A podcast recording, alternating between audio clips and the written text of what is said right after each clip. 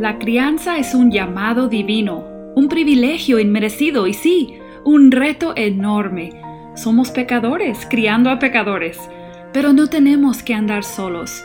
Hola, soy Susie Bixby y este es el podcast de Crianza Reverente.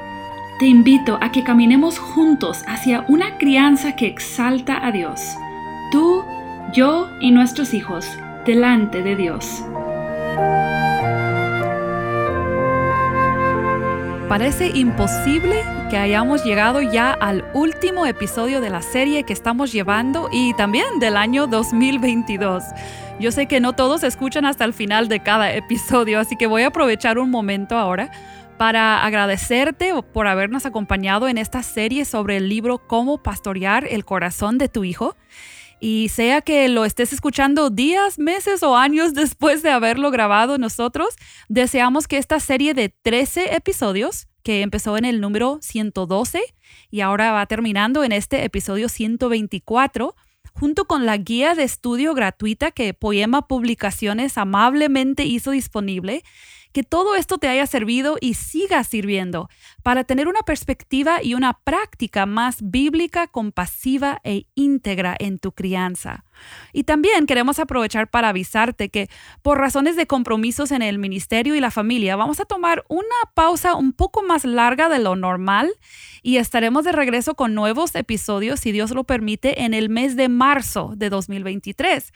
Pero si este es el episodio 124, piénsalo, significa que hay más de 100 episodios previos a esta serie que hemos grabado para ti sobre toda una gama de temas planeados para edificar tu hogar y tu vida espiritual. Así que quizás puedes aprovechar estas semanas para repasar o escuchar los que te faltan. Sabes que puedes escuchar en YouTube, Spotify y en nuestra página también. Y de hecho, si hay 124 episodios, significa que hay más o menos 124 artículos en nuestro blog sobre muchos temas relacionados a la crianza, algunos temas que a veces no tratamos en un podcast, pero sí tratamos en un escrito, en un artículo. Así que puedes buscar la pestaña que dice recursos en nuestra página crianzareverente.com y ahí vas a encontrar nuestro blog. Ahora, regresando a nuestra serie y a este último episodio de la serie, esta semana nos tocan los dos capítulos últimos del libro, 18 y 19, que hablan sobre la etapa de la adolescencia, y esto corresponde al capítulo 13 de la guía de estudio. Me encantan estos dos capítulos porque me encanta la perspectiva que tiene el autor sobre esta etapa de la vida. La verdad es que muchos padres temen la llegada de la adolescencia en sus hijos, pero realmente esto no es sano, no es necesario. Y ese temor de por sí puede producir tensión y actitudes dañinas de parte de los padres. Quiero resumir algunas de las cosas que el autor menciona y luego Mateo y yo conversaremos sobre algunos puntos interesantes de estos capítulos. El autor destaca que la etapa de la adolescencia tiende a caracterizarse por rebeldía y los padres malamente asumen que esto es causado por amigos malos, por influencias quizás del Internet, de música o cualquier otra razón. Pero como hemos aprendido repetidamente, la Biblia enseña claramente que la rebeldía surge desde el corazón y muchas veces ha estado latente por muchos años en nuestros hijos. Quizás simplemente en etapas más pequeñas hemos logrado por nuestra inteligencia o fuerza mayor que nuestros hijos hagan lo que queremos. Pero la falta de sumisión manifestada en su vida, que no hemos tratado bíblicamente con disciplina e instrucción, eso es lo que luego resulta en una rebeldía más abierta cuando lleguen a una edad cuando ya no los podemos controlar. Me gusta mucho cómo el autor da tres fundamentos para la vida en los que podemos enfocar nuestro discipulado eh, en la etapa de la adolescencia. Y él menciona el temor de Dios, que es realmente vivir en reverencia. Él habla de la adherencia a la instrucción de los padres y también habla de desvincularse de los malos o eh, sería como evitar conexiones profundas con mala compañía. Te animo a conseguir este libro si aún no lo haces porque este material es muy valioso y obviamente no vamos a repetir aquí todo el contenido tan bueno de este capítulo. En el último capítulo del libro sobre los métodos que usaríamos en esta etapa, el autor reconoce que realmente para esta etapa ya lo que nos queda como método es seguir fomentando esa relación de pastoreo que tenemos con nuestros hijos y enfocarnos especialmente en pastorearlos en su asimilación del Evangelio. Estamos hablando de usar la influencia que hemos ganado en su vida para apuntarlos y moverlos hacia vivir en el Evangelio de todas las maneras posibles. Y aquí el autor dice algo muy interesante. Dice que no hay un atajo para lograr tener entrada en la vida de nuestros adolescentes, para que ellos nos permitan pastorearlos. Él dice que la única ruta es el arrepentimiento y la fe.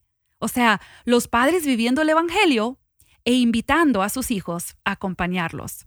El resto de este capítulo 19 tiene muy buenas sugerencias sobre buscar tener interacción positiva con los hijos, buscar desarrollar una relación donde les tratamos lo más posible como adultos, esperando un momento adecuado para corregirlos, dejando lugar para que haya desacuerdos escoger bien los temas sobre los cuales nos vamos a parar con firmeza, que no sean temas simplemente de preferencias.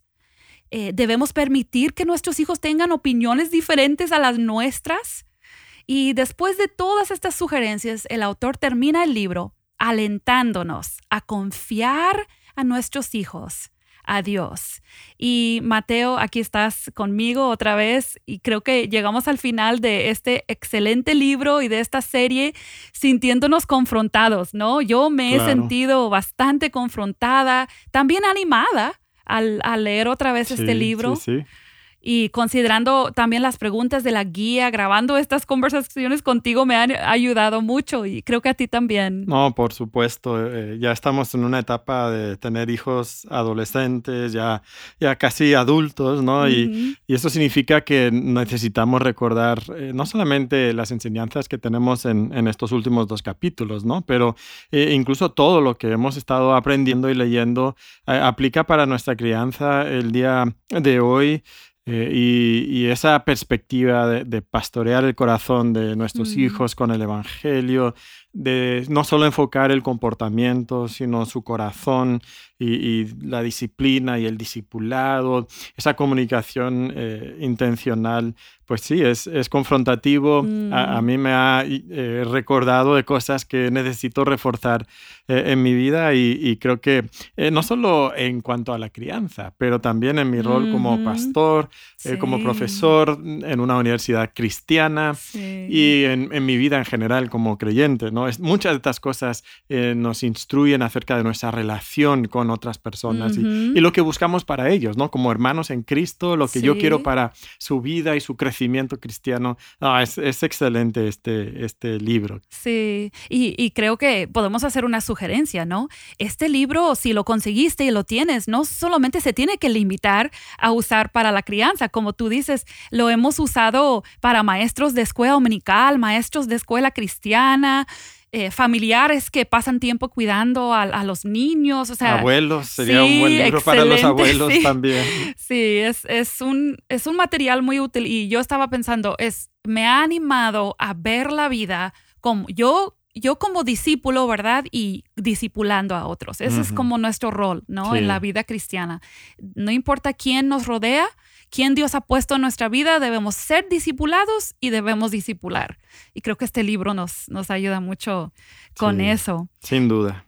Y, estaba pensando, como tú dijiste, estamos en una, e, esto nos, estos temas, el tema de estos dos capítulos nos cae como muy actual, ¿no? Porque estamos en esta etapa de eh, adultos jóvenes y adolescentes en casa y, y, Tripp menciona en este capítulo algo que eh, todos hemos escuchado y es que hay un temor que muchos padres tienen de la adolescencia, como que consideramos la maternidad y la paternidad como un don hasta que nuestros hijos sean adolescentes y luego es como, ah, mucho temor. Eh, entonces yo, yo pensando en que hay muchos padres que, que escuchan, que todavía no llegan a esa etapa, pero han llegado a sentir ese temor o por lo menos han escuchado los comentarios, ¿verdad? De otros papás que dicen, espérate, que llegues a esa etapa. Entonces, por un momento dirigirnos quizás a ellos y, y, preguntarnos cómo es que la crianza bíblica, la que hemos venido aprendiendo en este libro, nos capacita para poder llegar a la etapa de la adolescencia sin temor e incluso disfrutarla. Creo que es un error pensar que por supuesto y es inevitable que mis hijos al llegar a ser adolescentes van a ser rebeldes. Es común, eh, quizás incluso es natural, pero no es irremediable, o sea, no, no es una garantía de que eso tiene que suceder. Y tenemos que entender que si nosotros hacemos la tarea desde el inicio, eh, cuando llegan a la adolescencia, entonces no tienen que eh, convertirse de repente en unos marcianos eh, ogros, ¿verdad? Que no sabemos cómo tratar con ellos y, y, cómo hablar con ellos, ¿no? Pero eso implica que en, nuestra, en la infancia, en la niñez, eh, hemos tratado con la rebeldía y la necedad de su corazón. Eh, mm. hemos llevado el Evangelio a sus vidas que ha transformado, primeramente, transformado la naturaleza de su corazón. Y, luego con la combinación de, de comunicación, de, de corrección, eh, disciplina y discipulado, todo eso que hemos estado viendo. Si nosotros hemos practicado eso, en esa infancia. Entonces, cuando lleguen a la adolescencia, sí puede ser una etapa que, disfrutamos, porque hemos cultivado la comunicación con nuestros hijos, hemos ayudado a que desarrollen una sumisión a nosotros, pero especialmente a Dios, y mm. entonces temen a Dios y tienen una actitud de, respetar a Dios, de respetarnos a nosotros como padres, de querer hacer lo que Dios eh, quiere que ellos hagan, y entonces ya no es tan eh, ya no nos asusta tanto esa etapa, ¿no? Claro, hay luchas únicas, eh, pero ya vamos encaminados en la dirección eh, correcta y entonces es simplemente continuar lo que hemos hecho aplicando algunos de los principios que vemos en estos, en estos capítulos y en la palabra de Dios. a los problemas que son únicos de, esa etapa. ¿no? Sí, creo que los padres permitimos que el temor eh, nos, como que nos ciegue al, a ese disfrute que podemos tener con hijos que ahora vienen siendo más como nuestros iguales en etapa de vida. O sea, se van acercando a la misma etapa de vida, por decir, que nosotros. Entonces, en lugar de disfrutar sus, sus personalidades que se van desarrollando, sus cosas únicas, que a veces incluso su inteligencia en áreas que nosotros no tenemos y podemos beneficiarnos, todo esto es algo que podemos empezar a disfrutar, pero si tenemos temor, nuestros hijos lo van a sentir. y, y a veces incluso nos resignamos a eso. Cuando empiezan a aparecer algunas actitudes que sí son normales, eh, eh, como que decimos, bueno, ¿qué se puede hacer? No, hay nada que podamos hacer. Entonces nos rendimos y decimos, bueno, ah. en algún momento se les va a pasar. Sí, porque solo es una etapa. Claro, pero no, tenemos que trabajar con esa rebeldía, con esas actitudes negativas, aplicar el Evangelio, la corrección, la disciplina incluso. Eh, pero si pensamos, bueno, es inevitable y algún día se les va a pasar, entonces esas actitudes se van a enquistar, se van a arraigar todavía más en ellos, cuando lo que necesitan es que como padres nosotros les disipulemos por esa etapa, que sí es normal que empiecen a, ejercer eh, o tomar decisiones que a veces son más libres y autónomas del padre, pero necesitan esa instrucción y discipulado todavía. Y creo que eh, podemos poner nuestra esperanza donde siempre debimos haberla puesto, ¿no? O sea, en cualquier etapa de crianza, la esperanza de los padres no está en hacer todo bien. O sea, no está en mi habilidad de ejercer la crianza bíblica. Siempre mi confianza para el futuro de mis hijos y su salvación siempre debe estar en el Espíritu Santo, en Dios. Entonces tengo que seguir con esa actitud y no permitir que el temor eh, me, sobrecoja, ¿verdad? Y, cambie mi perspectiva en, esta etapa. Em, en estos capítulos el autor da tres áreas para enfocar. A, mí me gusta, lo encuentro muy práctico, como, como eh, pensar en estas tres áreas. Y uno es el temor de Jehová, otro es acatar la instrucción de padres o permitirse influenciar, ¿verdad? Por los padres. Y el tercero es alejarse del malo, desvincularse de los malos. Y estábamos comentando tú y yo, ¿no? Creo que en cuanto a, a que queremos que nuestros hijos sigan escuchando a sus padres, creo que aquí hay un gran problema que muchos padres tienen en la adolescencia y es la comunicación, ¿no? Ted Tripp eh, menciona que nunca debemos de tener esa, no nos podemos dar el lujo, creo que es la frase que, usa, que no nos podemos dar el, lujo de tener eh, comunicación que es áspera, que es mm. destructiva. Y mm. muchas veces como padres nosotros eh, incitamos a nuestros hijos a ir a, mm. resistir nuestra comunicación, porque les hablamos en términos que no son bíblicos. Dios nos dice que nuestra comunicación debe estar saturada de de gracia, que no debe haber comunicación corrompida saliendo de nuestra boca. Y entonces cuando nosotros le hablamos a nuestros hijos con, con gritería, cuando nosotros usamos eh, palabras llenas de enojo y de ira, eh, cuando somos ásperos y negativos con ellos. avergonzándolos también. Sí, sarcásticos, eh, agrediéndolos verbalmente. Eso provoca que nuestros hijos no quieran escucharnos nuestros, nuestras palabras siempre deben de ser edificantes. Ahora, no estoy diciendo que siempre tienen que ser positivas. y, creo que a veces fallamos en eso también, que no somos muy positivos, no, les felicitamos por lo bueno que vemos en su vida, somos negativos siempre. Eh, no estoy diciendo que siempre tenemos que ser positivos, a veces tenemos que confrontar, a veces tenemos que señalar el pecado en su vida, pero debemos de hacerlo de una forma que realmente es, ah, que es constructiva. Eh, que hay amor y paciencia con ellos, aun cuando estamos señalando el mal. Por supuesto, esto requiere el control del Espíritu Santo en nuestra vida, porque eh, no es pequeño natural. Detalle. Sí, pequeño detalle. Eh, es, es, difícil que eso salga muchas veces de nuestra boca cuando nuestros hijos adolescentes nos están sacando las canas verdes, ¿no? pero es, es parte de lo que Dios quiere de nosotros y creo que, que como padres tenemos que analizar nuestra comunicación, que mm. sea siempre edificante eh, para nuestros hijos. Y, creo que ese temor del que hablábamos hace un momento, yo por lo menos cuando yo siento temor, yo tiendo a reaccionar mm. con emociones más fuertes. Claro. Entonces, eh, ¿qué sucede cuando uno de nuestros hijos está en peligro? Sentimos temor y gritamos y a veces es apropiado, ¿no? Porque no, no corras delante de ese carro, ¿verdad? Pero piensa en, una mamá o un papá de un adolescente que vive todos los días temiendo esta etapa de la adolescencia, es mucho más probable que va a ser más áspero.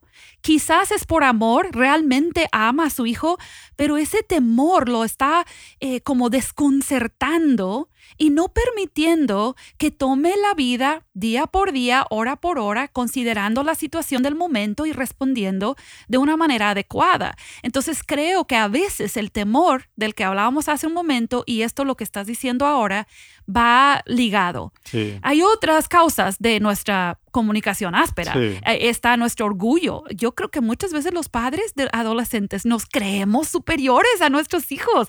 Creemos que esas tonterías de su generación que quieren, ¿verdad? Quieren escuchar o quieren ver o quieren hablar. de cierta manera. y, les hablamos de una manera humillante porque genuinamente nos sentimos superiores a ellos y eso está mal. O sea, ese orgullo, esa superioridad a, veces la, impotencia también va relacionado con lo que has dicho, ¿no? Pero nos sentimos impotentes y parece que la única manera que podemos conseguir una reacción de mm. parte de nuestros hijos es subiendo el nivel emocional, ¿no?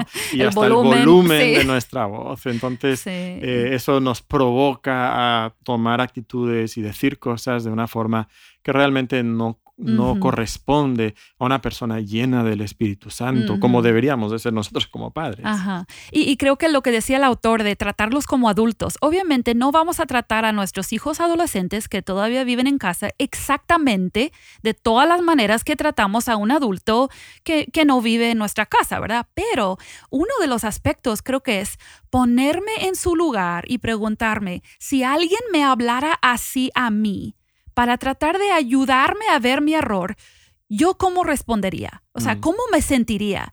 Porque la verdad es que incluso podemos hablar mejor a otros chicos de la iglesia de la misma edad que nuestros hijos que hablamos a nuestros propios hijos. Sí, bajamos un poco la defensa. Sí, mostramos más amor a otros que a nuestros hijos. Entonces, eso puede ser una buena regla en la comunicación con nuestros adolescentes. Simplemente pausar, ponerme en su lugar y preguntarme cómo yo quisiera que alguien me hablara a mí tratándome como una persona, respetándome como una persona y creo que eso podría ayudarnos mucho en la comunicación. Y de hecho eso es lo que hace que muchas veces los hijos se alejen de los padres y se acerquen a malas compañías, porque en las malas compañías sí los reciben, sí, los respetan, sí los escuchan.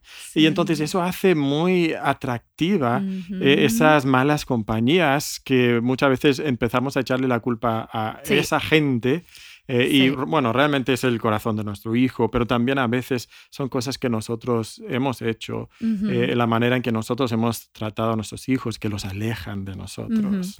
y, hablando de eso, lo que menciona el autor, de, ayudar a nuestros hijos a desvincularse de los malos, como él dice, em, creo que muchas veces lo que queremos es rechazarlos, o sea, poner un paro, poner una regla, poner una separación, pero no nos detenemos a investigar por qué eso le atrae a mi hijo. Esa amistad o esa influencia.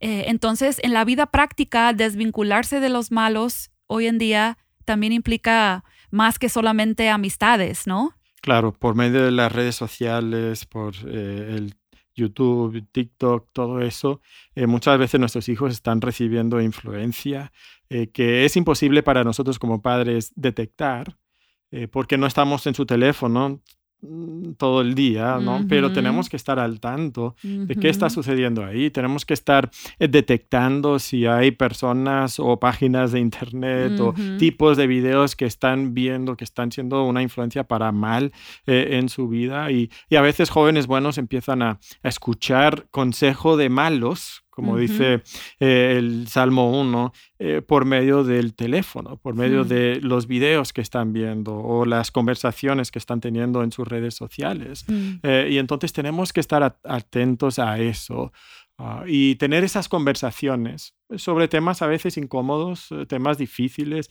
esas dudas. El autor menciona que a veces nuestros hijos tienen dudas y tenemos miedo de eso. Sí. Eh, bueno, no tenemos que tener siempre la respuesta, pero sí tenemos que tener el corazón abierto para conversar con nuestros hijos y luego comprender su corazón y buscar juntos la respuesta bíblica. Pero si no hemos tenido esa comunicación mm. correcta con ellos, no van a acercarse a nosotros y externarnos sus dudas. ¿Lo van a hacer con quién? Con con, sus amigos que sí, quieren escuchar sus dudas y tienen las mismas dudas que ellos y les van a dar muchas veces respuestas que no son bíblicas. Yo, yo creo que muchas veces es eso, es estar dispuestos a dejar a un lado prejuicios que tenemos. A veces nuestros prejuicios son generacionales, ¿no? Y a veces son porque sí sabemos que algo, por ejemplo, es peligroso o está mal, pero no quiere decir que no podemos tomarnos el tiempo de escuchar primero a nuestros hijos y de preguntarle, ¿y qué de eso te interesa? ¿Por qué te interesa? ¿Y qué te fascina de eso? ¿Por qué puedes pasar cinco horas viendo videos de eso? Y es que nos asusta, ¿no? Porque cuando un niño tiene siete años, eh, las preguntas que tienes, ¿por qué no puedo ir a casa de mi amigo a jugar? ¿O por qué no me puedo poner en mi pijama para ir a la escuela? ¿no? Pero cuando son adolescentes, es, eh, ¿y qué del feminismo? ¿Y qué del aborto? ¿Y qué de eh, ciertos movimientos políticos? ¿O qué de la ideología de género? Y otra vez llega nuestro temor. Y no sabemos cómo responder y entonces a veces nuestra respuesta es, no, eso es malo, ¿cómo puedes tú pensar eso? ¿Cómo puedes estar dudando de eso? Cuando necesitan que nosotros les demos la instrucción y la formación para que lo puedan evaluar desde una perspectiva bíblica. Sí, sí. Y, tenemos que recordar que la Biblia y Dios em, en general aguanta las dudas ¿verdad? de nuestros hijos. Es un fundamento eh, firme. Entonces, podemos hacerle cualquier pregunta y salir con una buena respuesta. No siempre una respuesta que va a satisfacer nuestro propio intelecto humano o todas las dudas, ¿no? Sí hay algo de fe, pero es un firmamento, un, un fundamento firme, y nos podemos parar sobre eso y resiste. Cualquier embestida del mundo, la Biblia sí lo resiste. Sí, nuestros hijos necesitan que les traspasemos esa, esa confianza en, en, la palabra de Dios. Y, y quede alguna familia, algún padre o madre que está escuchando y dice, mire, yo ya estoy en pleno plena etapa de adolescencia con mis hijos y lo que describe este libro no es cierto en mi casa. Yo tengo un adolescente rebelde que no me quiere escuchar. A cada rato nos estamos peleando por vestimenta y cortes de cabello y videos eh, de música y maquillaje y lo que tú quieras, reglas, límites, lo que tú quieras. Entonces, eh, quizás brevemente, un par de recomendaciones que podríamos eh, recomendar para comenzar a producir algunos cambios, porque obviamente los cambios van a ser a largo plazo, ¿no? Pero ¿qué, pudiéramos hacer para empezar? Primeramente tenemos que empezar con nosotros mismos. O sea, esta situación con nuestros hijos se ha dado eh, no de la noche a la mañana, eh, se ha dado porque nosotros hemos fallado. A veces ha sido por nuestra ignorancia, porque no sabíamos lo que la Biblia decía y entonces hemos criado a nuestros hijos de una manera incorrecta y entonces necesitamos reconocer nuestra ignorancia y regresar a las escrituras y aprender lo que la Biblia dice. A veces ha sido por nuestra propia rebeldía. Eh, quizás nosotros nos pensábamos más inteligentes que Dios, ¿no? Y decíamos, no, lo que la Biblia dice acerca de la crianza eh, no aplica. Yo sé cómo criar a mis hijos para que no sean rebeldes. Y ahora estamos en esa etapa de adolescencia y... Y, y, los vemos rechazando a Dios. O sea, pensé en esa historia, ¿no? De que con toda esa niña que baja, esa hija adolescente que baja y, el papá le dice, estás vestida como una prostituta, eh, ¿a dónde vas? Y ella simplemente se va de la casa, no sales, no, no reacciona a lo que el papá le dice. O sea, ¿qué hacer en esa situación? ¿no? La mm. relación se ha degradado ya a tal grado eh, que, que, es muy difícil. Pero... Sí, para que un papá le esté diciendo a su hija que está vestida como una prostituta, ya ahí esa relación está mal. O sea, eso indica que hay patrones de comunicación que, que, son antibíblicas y el padre necesita empezar eh, arrepintiéndose mm. de su patrón, de su práctica que no es bíblica. Entonces comienza contigo mismo. Y luego eh, comienza reconociendo también que eh, tu capacidad de imponerle algo a tus hijos ya es menor.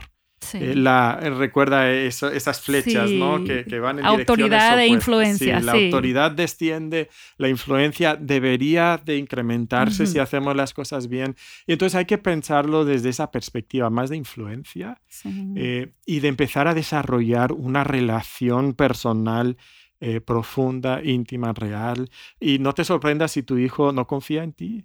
Eh, probablemente ha sido la víctima de, tus malas formas muchas veces, eh, pero requiere a largo plazo ser paciente, acercarte de manera intencional a tu hijo y, y sobre todo orar mucho, porque finalmente mm. es un corazón de un ser humano que necesita que Dios toque ese corazón y mm. entonces tenemos que depender de Él, ¿verdad? Yo pensaba también que eh, cuando tú dices que hay que empezar con nosotros mismos, yo creo que hay que pensar qué valoro más, qué valoro más, a mi hijo o a mi hija como persona o a mi reputación como mamá o papá o a mi comodidad o a que se hagan las cosas como yo quiera, o a que mi hijo salga como yo siempre he soñado. O sea, tengo que preguntarme si valoro más que mi hijo conozca y ame a Dios para que Dios sea glorificado en su vida. Y si yo estoy dispuesta a sacrificar muchas preferencias para amar a mi hijo o a mi hija de esa manera, probablemente entonces eh, de manera práctica voy a necesitar bajar la, las, eh, bajar mucho la cantidad de cosas por las cuales le regaño y le llamo la atención. Y preguntarme qué vale la pena regañar realmente y cómo puedo reemplazar muchos de los regaños con interacción positiva, como decía el autor, buscar cualquier excusa para preguntar, conversar, interesarme y obviamente pedir perdón y, mostrar que no me siento superior a, mi hijo. O sea, es pastorear el corazón, ¿no? Eso es lo que queremos, mm. aun cuando son adolescentes y aun cuando sea un adolescente eh, rebelde. Mm. Em, yo pensaba en, en, este capítulo, especialmente en lo que dice el autor acerca de vivir en el temor de Jehová. Y yo recordaba cómo cuando hace ya tres años y medio, casi cuatro años, cuando empezamos a pues soñar con empezar un ministerio de crianza. Nunca pensamos un podcast al principio, pero aquí estamos, ¿no? Pero yo recuerdo que buscábamos como un nombre, ¿no? Sí. Y, y al final nos quedamos con la palabra reverente, crianza reverente, precisamente por el énfasis que la Biblia hace en el temor de Jehová, ¿no? Vivir en el temor de Jehová. Y esa palabra, temor de Jehová, significa vivir como en la presencia de Dios. Entonces, eh, ¿qué palabras tendrías para terminar aquí esta serie este año eh, hablando de cómo podemos ejercer el pastoreo de nuestros adolescentes para animarlos y apuntarles a vivir en el temor de Jehová? A mí me encanta esa pequeña frase que usas eh, en la introducción, tú y tus hijos delante de Dios, ¿no? Mm. Es parte de lo que significa la, la reverencia o el temor de Dios. Todo lo que nosotros hacemos es delante de Dios cómo interactuamos con nuestros hijos. Es como si estuviéramos delante de Dios. Las cosas que les enseñamos, se las enseñamos porque estamos delante de Dios. Todos los aspectos de nuestra vida eh, las vivimos a la luz de quién es Dios, de qué es lo que Él nos ha enseñado. Eh, y entonces todo lo que yo hago con mis hijos es apuntarles hacia ese Dios eh, que es grande, que es maravilloso, que manifestó su gloria de manera culminante en la persona y la obra de Jesucristo en la cruz. Y yo quiero que mis hijos conozcan a ese Dios, que se enamoren de ese Dios, que mm. obedezcan a ese Dios en todos los aspectos de su vida. Y, creo que si nosotros podemos lograr eso, mm. todo lo demás, pues simplemente será eh, un resultado natural de mm. lo que viene siendo el temor de Dios, ese respeto, esa reverencia, ese reconocimiento eh, que hay en nuestros corazones hacia Dios. Y, si mis hijos van a tener eso, tiene que estar en mí. Eh, dice Proverbios 3, 5 al 8, los conocemos. Fíate de Jehová, de todo tu corazón. No te apoyes en tu propia prudencia, reconócelo en todos tus caminos y Él enderezará tus veredas. Entonces no seas sabio en tu propia opinión teme a Jehová, apártate del mal, porque será medicina a tu cuerpo y refrigerio para tus huesos, incluyendo en tu crianza. Y entonces mm. hagamos esto, tú y tus hijos delante de Dios. Amén. Amén. Gracias a Dios por su instrucción y gracias a ti por habernos acompañado hasta acá. Oramos que el Evangelio tenga éxito en tu vida y en tu hogar y que tu fin de año y año nuevo también sea lleno de crecimiento espiritual y adoración genuina a Dios. Bendiciones.